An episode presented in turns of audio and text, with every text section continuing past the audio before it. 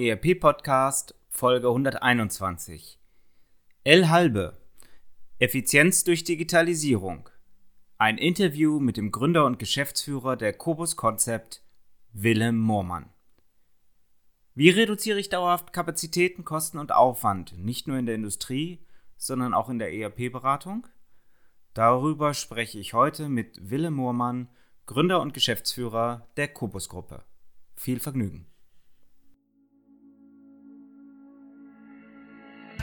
Herzlich willkommen zum ERP-Podcast, dem Podcast für alle, die sich aktiv mit dem Einsatz und der Gestaltung von Unternehmenssoftware und den daraus entstehenden Veränderungen und Potenzialen im Unternehmen auseinandersetzen wollen. Mit diesem Podcast möchte ich Sie mit eigenen Gedanken und Interviews bei der Gestaltung moderner IT-Konzepte nebenbei, also zum Beispiel beim Spazierengehen oder Autofahren, begleiten. Damit möchte ich Ihnen in dieser von technologischen Veränderungen geprägten Zeit Informationen anbieten, die sich in Zeitschriften, Fachbüchern und wissenschaftlichen Artikeln in dieser Form nicht darlegen lassen und für die sich im hektischen Alltag ohnehin nicht die Zeit finden. Mein Name ist Axel Winkelmann. Ich bin Professor für Betriebswirtschaftslehre und Wirtschaftsinformatik an der Universität Würzburg. Herzlich willkommen zum ERP-Podcast zu einer neuen Folge. Ich bin wie alle momentan noch im Homeoffice. Das Thema digitale Effizienz steht damit natürlich im Vordergrund und ich habe mir gesagt, wenn ich über digitale Effizienz spreche, dann möchte ich das natürlich auch mit Blick auf ERP, mit Blick auf das Unternehmensdatenfundament, mit Blick auf Beratung tun und ich habe mir einen sehr, sehr netten Gast eingeladen, der mit seinem Beratungsunternehmen, glaube ich, sehr, sehr gut und sehr stark für Effizienz in der Digitalberatung steht. Ich freue mich, dass heute von Cobus Concept der Gründer Willem Moormann hier im Gespräch ist. Herzlich willkommen bei uns im ERP-Podcast. Vielen Dank für die Einladung. Herr Winkelmann, freue mich wirklich, dass wir das hingekriegt haben, uns in diesem Rahmen auszutauschen. Dankeschön. Ja, der Dank liegt auf meiner Seite. Es ist immer nicht so ganz einfach, den einen oder anderen Gründer und Geschäftsführer an die Leitung zu bekommen, weil Zeit einfach ein knappes Gut ist. Bevor wir über Ihre Firmengruppe sprechen, vielleicht ein paar Takte zu Ihnen. Wer ist der Mensch Willem Moormann? Tja, wer ist der Mensch Willem Moormann? Ich lebe ländlich im Kreis Herford und zu 50 Prozent in der Landeshauptstadt von Niedersachsen Hannover. Habe zwei Kinder, erwachsene Kinder, meine große Tochter studiert Medizin. Die jüngere arbeitet im Bereich BWL und Marketing. Und ja, wenn ich mich selber beschreiben würde, ich gehe scharf auf die 60 zu, wollte meinen 60. Geburtstag im Mai feiern, aber aufgrund der Dinge und Ereignisse, die uns momentan treffen, ist das leider nicht möglich. Ich bin Vollblutunternehmer, würde ich mal sagen. Ich arbeite sehr, sehr gerne und meine Person ist auch sehr, sehr eng verbunden mit dem Unternehmen und mit meinem täglichen Doing. Sportlich mache ich das, was ich machen kann. Ich laufe, ich fahre gelegentlich Fahrrad und ja, ich würde mal sagen, ich bin auch in der jetzigen Zeit, wo es nicht ganz so hell am Horizont ist, glücklich unterwegs. Das ist bei Ihnen unglaublich faszinierend. Ich hätte es nicht angesprochen, wenn Sie es nicht selber gesagt haben. Sie gehen auf die 60 zu. Äh, nun kenne ich Sie persönlich und jedes Mal, wenn ich Sie sehe, habe ich nicht das Gefühl, dass ich jemanden vor mir stehen habe, der auf die 60 zugeht, sondern eher mein Alter ist Mitte 40 oder so, weil Sie eine unglaubliche Dynamik ausstrahlen. Danke für die Blumen. Ich, ich mache das einfach gerne und ich mache das aus Leidenschaft und mir hat mal jemand gesagt, Arbeit ist wirklich nur das, was einem nicht wirklich Spaß macht. Und deswegen habe ich natürlich auch Dinge in meinem Business, die ich als Arbeit bezeichnen würde, die man als Geschäftsführer tun muss, damit das Unternehmen funktioniert und die man vielleicht nicht so gerne tut, aber das gehört dazu. Zum Beispiel haben wir bei uns im Unternehmen natürlich im Rahmen der Corona-Krise einige Dinge zu lösen, die jetzt auch nicht so ganz angenehm sind. Ich versende gerade in diesen Stunden eine Videobotschaft an meine Mitarbeiter, wie wir das Ganze rocken wollen. Aber ich mache es einfach gerne und ich bin durch äh, mehr oder weniger durch Zufall im Rahmen meiner Studienarbeit über Siemens Nixdorf damals in den Bereich ERP PPS hineingerutscht. Das war wirklich ein reines Zufallsprodukt und das hat sich zu meiner Leidenschaft entwickelt und ich glaube durch mein Naturell bin ich auch nicht ganz unbegabt, ein Unternehmen zu führen, was die letzten Jahre ja auch gezeigt hat. Mhm. Es läuft ganz gut, macht Spaß und dazu muss man natürlich auch, ich sag mal, gut abschalten können und das kann ich. Ja. Sie haben gerade Stichwort Siemens Nixdorf gegeben. Die Kubus-Gruppe selber sitzt in äh, Reda Wiedenbrück. Also das ist so irgendwo ja. ein norddeutscher Nukleus, dieses ganze Areal. Mögen Sie ein bisschen was zur Historie des Unternehmens, dem Auftrag mhm. am Markt vielleicht auch erzählen? Kann ich gerne machen. Ja, wir sitzen seit 2006 in Reda Wiedenbrück. Das ist der Kreis Gütersloh mitten in Nordrhein-Westfalen oder Ostwestfalen-Lippe gegründet 92. Ich sprach es eben schon an. Es war ein Zufall, weil Nixdorf seinerzeit so Start-ups auf den Weg bringen wollte. Nixdorf verabschiedete sich gerade von der mittleren Datentechnik in den PC-Bereich. Wir haben angefangen, damals mit meinem Gesellschafter ein PPS-System zu entwickeln. So hieß das damals. Fast 30 Jahre her. Wahnsinn. Und daraus ist dann 92 Klein und Fein Kobus entstanden. Im Kreis Herford, Spenge, zu zweit. Ja, und das im Laufe der Jahre aus erwachsen, was wir heute haben. Wir sind knapp 150 Mitarbeiter an quasi zwei Standorten. In Ostwestfalen-Lippe haben wir durch Übernahmen, Zukäufe und durch unsere Historie drei physikalische Standorte, aber es kann als der norddeutsche Standort gesehen werden. Wir sitzen in Dortmund, wir sitzen in Münster und in Reda Wiedenbrück. Und unser süddeutscher Standort mit der Adulo ist Würzburg. Ja, so ist das Ganze vor 28, 29 Jahren entstanden. Wir beschäftigen uns im Kern mit ERP-Systemen und CAD-CAM im Bereich produzierende Unternehmen, also reine diskrete Fertigung, Stückfertigung in Branchen, angefangen Metallbereich, Holz und Möbel, Kunststofffertiger, also überall da, wo Teile, wo Schränke gefertigt werden, wo Maschinen gebaut werden und jetzt auch wieder in den Bereich mit unseren neuen Systemen in den Bereich Automotive. Das sind so die Kernbranchen, in denen wir unterwegs sind, in denen wir seit Jahren unterwegs sind, aber eben mit unterschiedlichen Generationen von ERP-Systemen. Jetzt gibt es ja sehr, sehr viele, die sagen, ich möchte auch mein eigenes Unternehmen, meine eigene Beratung aufbauen. Sie haben das getan, Sie haben das sehr erfolgreich getan. Steht da ein bestimmtes Produkt im Vordergrund? Steht bei Ihnen die Mannschaft, also der Berater selber im Vordergrund? Was ist das Erfolgsgeheimnis, dass Sie das sind, was Sie heute sind als Unternehmen? Das ist eine schwierige Frage. Ich würde es mal so beschreiben. Letztendlich unseren Erfolg macht wie bei allen Dienstleistungsunternehmen die Mannschaft, das Team aus. Die Ideen, aber auch der Wille zur Veränderung. Wenn ich überlege, wir haben, ich hatte es eben schon angedeutet, unsere ERP-Systeme sind jetzt in der dritten Generation. Unser neuestes System heißt ja auch ERP 3. Wir haben angefangen mit DOS-Lösungen, dann 97, 98 den Schwenk gemacht, uns komplett neu zu erfinden, damals in Richtung Infor.com und auch im CAD-CAM-Bereich, also unsere zweite Produktlinie, mussten wir ja 97 unter Windows komplett neu entwickeln. Aus der DOS-Ära heraus in die Windows-Ära. Das waren drastische Veränderungen, wirkliche Change-Prozesse. Und man kann das immer sehr, sehr schwer in Jahreszahlen fassen, weil am Anfang ist die Idee, dann fängt man an zu experimentieren im Mittelstand und dann kommt irgendwann die Umsetzung. Irgendwo so zwischen 2009, 2010 haben wir dann gemerkt, dass wir uns wieder neu erfinden müssen und sind in die Richtung gegangen, dass wir zum einen mit ERP3 eine komplette Neuentwicklung auf den Weg gebracht haben, mit AP Plus, unserem zweiten ERP-System, parallel zwei Systeme auf den Weg gebracht haben, und ich glaube, das ist vielfach der Mut, sich komplett verändern zu wollen. Und das werden wir im Laufe der nächsten Jahre noch mehr spüren, dass man das einfach tun muss. Wenn man, wenn man nicht bereit ist, eine 180 Grad Kehrtwendung zu machen, dann wird es schwierig. Und eben das Team zu haben, das Team mitzunehmen und eine gute Führungsmannschaft aufzubauen. Das ist auch die Thematik im Mittelstand, dass man selber loslässt, dass man abgeben kann, dass man Verantwortung auf andere Schultern packt und ich glaube, das ist für viele mittelständische Unternehmer, und das war auch für mich eine echte Herausforderung, da muss man sich coachen lassen, denn irgendwann geht das in die richtige Richtung. Und man muss auch Fehler zulassen. Also ich habe über die letzten Jahre immer,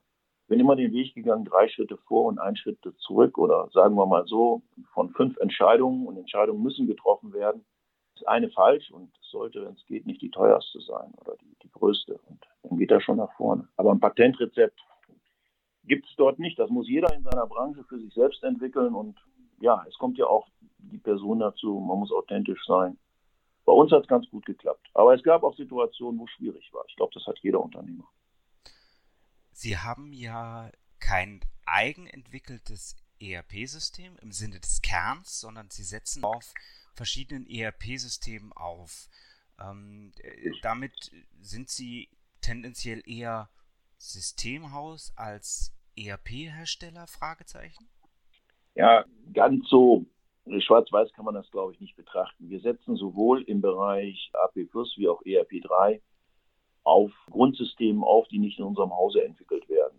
Aber das ist so, von Microsoft nimmt man auch das Office-Paket und veredelt das Ganze mit dem, was man letztendlich im Doing darauf macht. Wir haben Branchenlösungen entwickelt auf ERP3. Ich sprach eben davon, die neueste Branchenlösung ist das Thema Automotive. Wir sind ausschließlich in Branchen unterwegs und äh, die Systeme als solches sind stark branchen ausgerichtet, auch im, im AP Plus Bereich. Und wir haben unsere Spezifikas, die wir selber darauf veredeln. Auch im CAD-CAM-Bereich sind ja im Bereich CAD-CAM unterwegs. Wir übernehmen Daten aus SAP, aus SolidWorks und steuern die CNC-Maschinen an.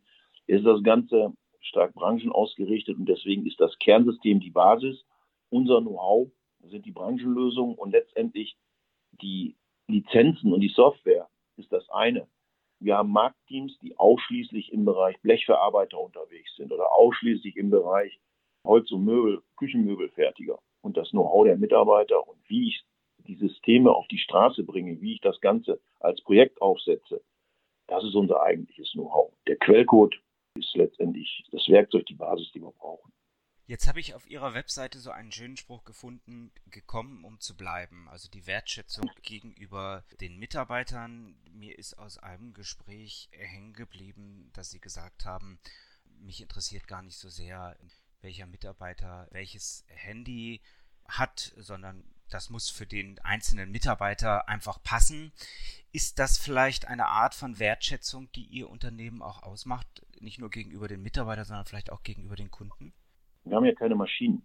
Für uns sind letztendlich die Mitarbeiter das Kapital. Und jedes Unternehmen im Dienstleistungsbereich, ob sie eine Bank haben oder eine Versicherung haben, wird das genauso darstellen. Die Mitarbeiter sind das Kapital.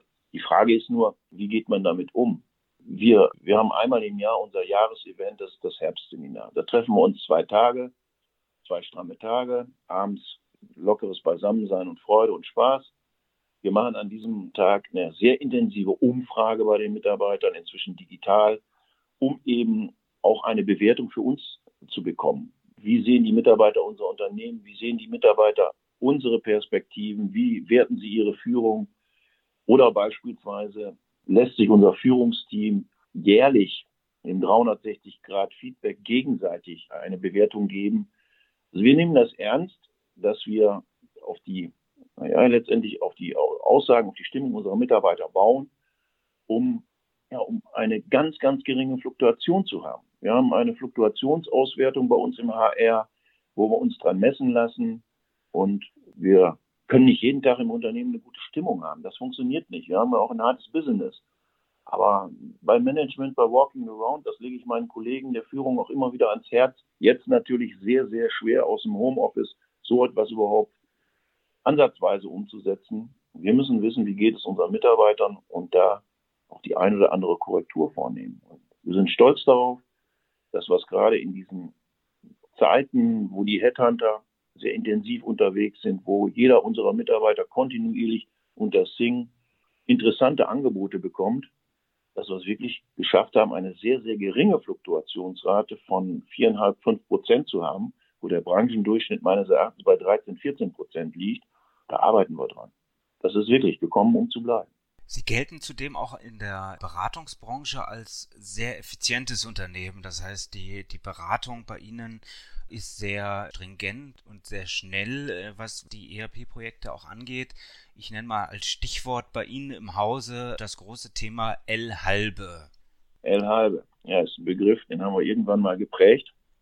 Resultiert daraus, dass man, wenn man die Durchlaufzeiten oder die Kapazitäten reduziert, automatisch, das ist ja der Lean-Gedanke, automatisch die Qualität nach oben bringt und die Kosten nach unten. Also beschäftigen wir uns bei uns im Unternehmen mit der Reduzierung von Zeiten oder Kapazitäten, sowohl bei den externen Projekten wie auch bei den internen Prozessen. Und im Rahmen der internen Prozesse haben wir sogar in Verbindung mit L halbe den KVP-Tag auf den Weg gebracht, kontinuierlicher Verwässerungsprozess. Das bedeutet, dass wir jeden zweiten Freitag bei uns im Unternehmen ausschließlich an nicht operativen Themen arbeiten. Also die ganzen C-Prioritäten, die man normalerweise nicht abarbeitet oder auch größere Dinge, die man während des Tagesgeschäftes nicht anpacken kann. Es werden von der Führung Gruppen zusammengestellt, die in Sprints zusammenarbeiten. Und so arbeiten wir die Dinge, die uns im Tagesgeschäft behindern, Stück für Stück ab und machen uns da ja, gegenseitig auch Freude, indem wir uns nicht mehr darüber ärgern müssen. Das ist ein Thema im internen Bereich. Aber Sie sprachen es gerade an, die Effizienz und Effektivität im, bei den externen Prozessen, bei unseren Kundenprojekten, sind bei uns sehr ausgeprägt und in den letzten Jahren auch sehr intensiv in Standards gepresst worden. Also ich möchte die Chorus-Gruppe dahingehend entwickeln, dass bei uns ein Projekt immer wieder ein Standardprojekt ist. Im Bereich Blechverarbeiter, im Bereich Möbel, im Bereich Maschinenbau. Wir haben vor Jahren angefangen, in unseren Portalen, also wir arbeiten in, im Rahmen unserer Projekte mit dem Expert, das ist unser Kundenprojektportal, in dem das gesamte Projekt im Rahmen von Gantt-Diagrammen abgebildet wird. Aber bevor wir rausgehen, haben wir einen Standard. Wir nennen das eine Mastermind für unsere Kundenprojekte, wo es damit anfängt, wann sind die Kickoffs aufzusetzen, wann wird installiert, bis hin zu Teilabnahmen, bis hin zu Feedbacks, die über diese Strukturen gegeben werden. Also bei jedem Teilprojekt gibt der Kunde uns ein Feedback, wie zufrieden war er mit unserer Arbeit, unserer Mitarbeiter. Das wird ausgewertet.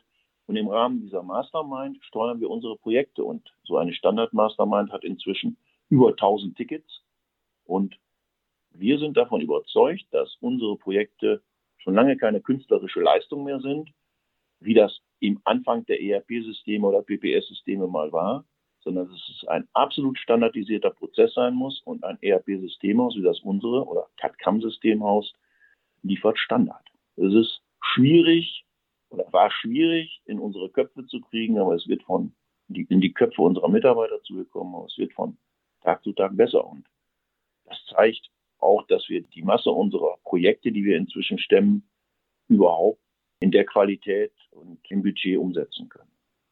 Lässt sich das irgendwo messen? Also kann man sagen, Sie haben weniger Stunden, die Sie dem Kunden in Rechnung stellen? Kann man sagen, das Projekt ist irgendwo erfolgreicher, schneller, das ERP-System im Einsatz etc. pp? Ja, das lässt sich schon messen. Nehmen wir mal ein ganz simples Beispiel die Schulungstage, die ich brauche, um ein ERP-System letztendlich dem Kunden nahezubringen, die Mitarbeiter zu schulen, die Key-User zu schulen. Das lässt sich am besten, kann man ja letztendlich nach Kalkulation auf den Weg bringen.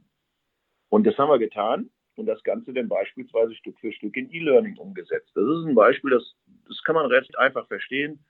Wir schauen, wie viel kapazitive Stunden wir durch unsere Manpower noch bringen müssen und wie viel wir letztendlich dadurch effizientes E-Learning ja, verändern können, umsetzen können. Das ist ein Beispiel. Aber richtige Transformationsprozesse im Rahmen von L halbe kriegt man nicht mit klassischen Methoden hin. Ich weiß gar nicht, ob Sie das Beispiel gebracht haben oder ob das auf einer ASECO-Partnerveranstaltung war, dieses Thema mit dem Kutscher und äh, dem Auto. Können Sie sich daran erinnern, Herr Winkelmann? Da war ja das Beispiel eines Transformationsprozesses, dass man gesagt hat, die fragt man Kutscher, wie man beispielsweise schneller von A nach B kommen kann. Dann wird der Kutscher sagen, ich brauche schnellere Pferde oder ich brauche eine andere Kutsche oder ich brauche einen besseren Straßenbelag. Ich bringe es auf den Punkt. Henry Ford hat letztendlich Autos erfunden, da wären die Kutscher letztendlich nicht drauf gekommen. Das als kurzes, knackiges Beispiel einer Transformation. Derjenige, der im eigenen Unternehmen unterwegs ist, denkt anders darüber nach, wie jemand, der als Außenstehender die Prozesse beurteilt. Und deswegen eben dieses Beispiel mit der Kutsche und dem Auto. Ich bringe ein weiteres Beispiel, L halbe, der Vertriebsprozess. Der Vertriebsprozess ist bei uns ein sehr zeitintensiver und ja, kapitalintensiver Prozess. Die wenigsten Unternehmen denken darüber nach, diesen Prozess zu digitalisieren. Wir arbeiten im Moment an einem Projekt, an einem Vertriebsdigitalisierungsprojekt, dass wir die Informationen, die unser Vertrieb den Interessenten auf der Tonspur nahebringt, dass wir das Ganze in eine virtuelle Welt bringen wollen. Also der Interessent betritt einen Raum im Internet, hat seine Fragen, beispielsweise, wer ist Cobus Concept? Und in Details bekommt er auf der Tonspur diese Fragen beantwortet oder er schaut sich da schon mal unser Unternehmensvideo an. Dann wissen wir, der Kunde ist im Bereich Blechverarbeiter unterwegs. Dann schaltet das ganze System, so stellen wir uns das vor, im Hintergrund auf die Maschinen, die er aus seinem Bereich kennt, beispielsweise Trumpf und Armada um. Also er bekommt ein gutes Gefühl. Dann hat der Interessent vielleicht die Fragen zu Kunden, zu Referenzen, die wir in der Branche umgesetzt haben und so weiter und so fort. Also alles Dinge, die wir im Moment durch unsere Vertriebsmitarbeiter in intensiven Gesprächen dem Kunden nahebringen. Und das Ganze wollen wir aufs Internet transferieren, somit, sodass wir unsere Vertriebsmitarbeiter ja auf andere Themen, Vertragsgespräche, Endverhandlungen fokussieren. Das ist so ein Ansatz, wo man wirklich messen kann, wie viel kapazitive Zeit oder Durchlaufzeit benötigt man noch im Vergleich klassischer Vertriebsprozess zu dem Thema Internet. Das stelle ich mir wahnsinnig schwierig vor. Also ich danke erstmal für die Offenheit, mit der Sie ja auch schildern, wie intensiv hier in Ihrem Unternehmen auch an dem Thema gearbeitet wird. Sie kennen die Unternehmergeschichte meiner Vorfahren, Klavierbau. Für den Schreiner ist es wahnsinnig schwierig, umzusatteln auf Klaviere bauen und für den Klavierbauer ist es wahnsinnig schwierig umzusatteln auf den Automatenbau und für den Automatenbauer Polyphon, Grammophon ist es dann irgendwann wahnsinnig schwierig, dort das Digitale in den Vordergrund zu stellen, ja. Was will ich sagen? Ist es nicht für ein Beratungsunternehmen wahnsinnig schwierig, wegzugehen von, von dem, was man eigentlich den Beratungen immer vorwirft, Manntage zu produzieren, hin zu das Projekt möglichst schlank, möglichst lean, möglichst effizient durchzuführen und schnell zum Abschluss zu bringen. Ja, aber es ist doch auch der Wunsch unserer Kunden, dass wir die Projekte im Rahmen von kürzeren Durchlaufzeiten auf den Punkt bringen. Über den Nutzen, den der Kunde von derartigen Vorgehensweisen hat, brauchen wir uns, glaube ich, nicht zu unterhalten. Er spart eine Menge Zeit, er spart eine Menge Geld, also erstmal externes Geld, was er an das Beratungsunternehmen, in diesem Fall unser Haus, überweisen würde. Und zum anderen nutzt er die Systeme ja auch wesentlich schneller. Also wenn man die Einführungszeit von durchschnittlich vielleicht einem Jahr oder 15 Monaten auf sechs Monate reduzieren kann oder könnte, dann wäre das schon eine super Leistung und auch ein super Wettbewerbsvorteil, weil die Lizenzkosten sind in unserer Branche ähnlich. Aber die Einführungszeiten beziehungsweise die Manntage, die wir in einem derartigen Projekt auf den Weg bringen, das sind letztendlich die Kosten. Und da arbeiten wir dran, dass wir es wirklich schaffen, in externen Projekten unsere Einführungszeiten zu halbieren. Und das ist das Ziel, das in den nächsten 24, 30 Monaten auch wirklich in die Tat umzusetzen. Und dazu kommt ja, dass wir denn mit unseren knappen Ressourcen, also Berater, Consultants, sind knappe Ressourcen. Und diese knappen Ressourcen können wir dann natürlich, wenn wir die Durchlaufzeiten auf die Hälfte reduzieren, in der Anzahl von doppelten Projekten nutzen. Das ist der Ansatz. Der Kunde hat einen Riesennutzen und wir letztendlich dadurch, dass wir weniger kapazitiven Aufwand in den Projekten einsetzen müssen. Mhm. Da würde ich gerne nochmal einsteigen. Ich gucke ein bisschen auf die Uhr. Wir haben wieder unsere magische halbe Stunde erreicht. Herr Mohmann, wenn es für Sie okay ist, würde ich Sie gerne nächste Woche nochmal in den Podcast einladen und dass wir vielleicht noch ein bisschen stärker auch über die Beratungsbranche, schwarze, weiße Schafe und wie schwierig es eigentlich ist, gute Mitarbeiter für Projekte zu bekommen, dass wir da vielleicht noch ein bisschen drauf eingehen. Können wir gerne machen. Sehr, sehr gerne. Freue ich mich drauf. Dann danke ich ganz herzlich und wir hören uns in der nächsten Woche wieder. Dankeschön. Ihnen hat der ERP-Podcast gefallen und Sie konnten wertvolle Erkenntnisse gewinnen? Dann würde ich mich über eine Bewertung auf iTunes freuen, damit auch andere von diesem Podcast erfahren können. Eine Anleitung für die Bewertung finden Sie auf www.erp-podcast.de. Dort finden Sie auch weitere Hinweise, Links und Aktualisierungen zu dieser Folge.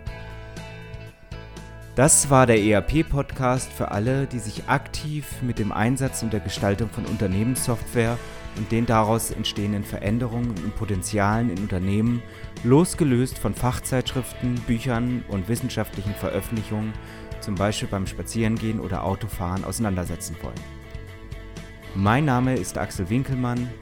Ich bin Professor für Betriebswirtschaftslehre und Wirtschaftsinformatik an der Universität Würzburg.